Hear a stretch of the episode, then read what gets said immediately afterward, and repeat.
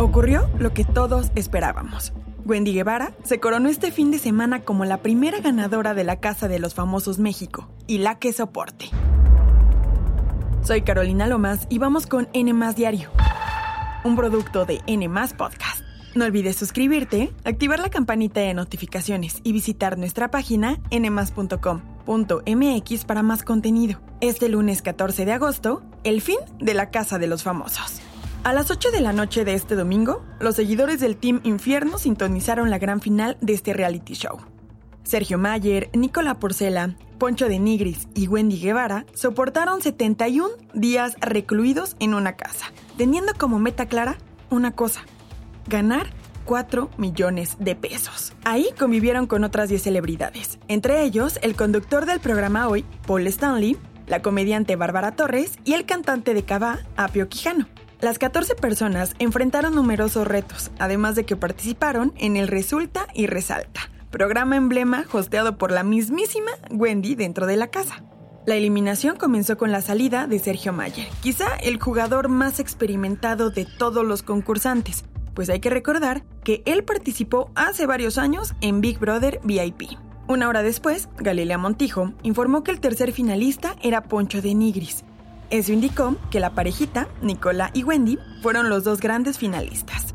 A las diez y media de la noche y con miles de personas al filo del asiento, llegó el momento de anunciar a la gran ganadora. ¡Eres tú, Wendy Guevara!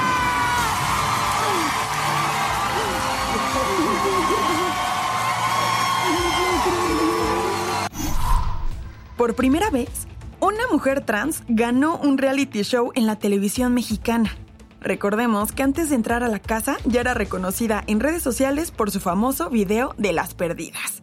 La victoria de Wendy era tan esperada que incluso un mes antes sus seguidores en Nueva York, Estados Unidos, reprodujeron un video en Times Square, visibilizando su apoyo y amor por Wendy, mujer originaria de Guanajuato. Al momento del triunfo, muchas personas ya se encontraban en la zona rosa, aquí en la Ciudad de México, celebrando este momento tan importante para la comunidad LGBTQ. De verdad quiero agradecerle a toda la gente que está aquí, que está en sus casas. Y recuerden a toda mi comunidad gay también, los amo y las amo. En segundos, el hashtag Wendy llegó a más de 300.000 posts en X, antes conocido como Twitter. Por otro lado, Wendy no solo hizo brillar la casa de los famosos México, sino que también fue culpable de muchos memes y miles de millones de publicaciones en TikTok. Este reality, además de darle a Wendy varios millones de pesos, podría catapultarla y darle una carrera muy prometedora. Enhorabuena. Pero a ver, cuéntanos, ¿tú creías que Wendy Guevara ganaría el primer lugar en la Casa de los Famosos? Responde a nuestra encuesta en los comentarios.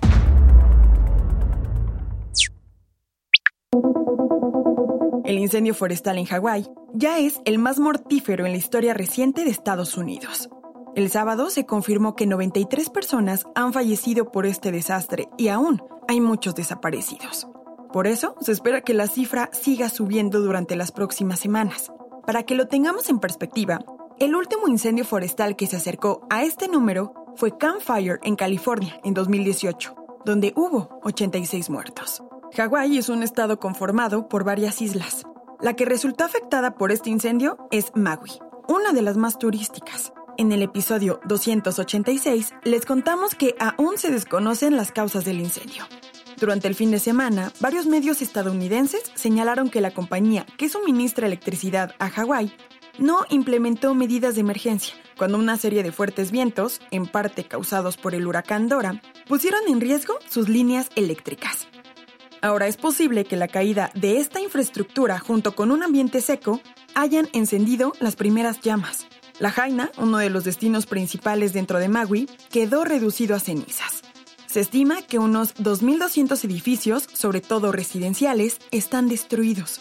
En respuesta, la Agencia Federal de Gestión de Emergencias desplegó a 150 de sus trabajadores y perros de rescate para buscar a las personas desaparecidas. Y es que por el cambio climático, la disminución de lluvias y la vegetación invasiva y seca, Hawái se volvió especialmente susceptible a los incendios forestales en los últimos cinco años. Es un fenómeno que, según los expertos, muy probablemente se repetirá en el futuro.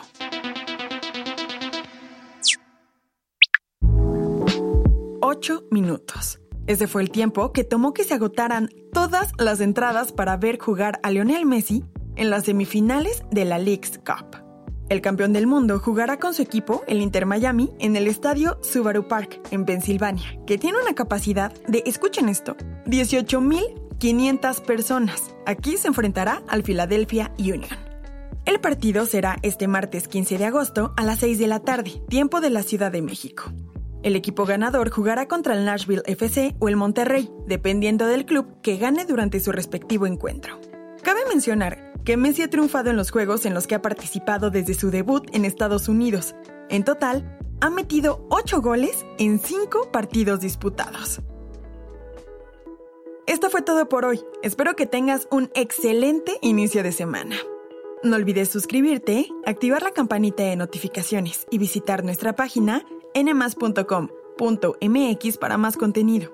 Nos escuchamos en el próximo episodio de N Diario, un producto de N Podcast.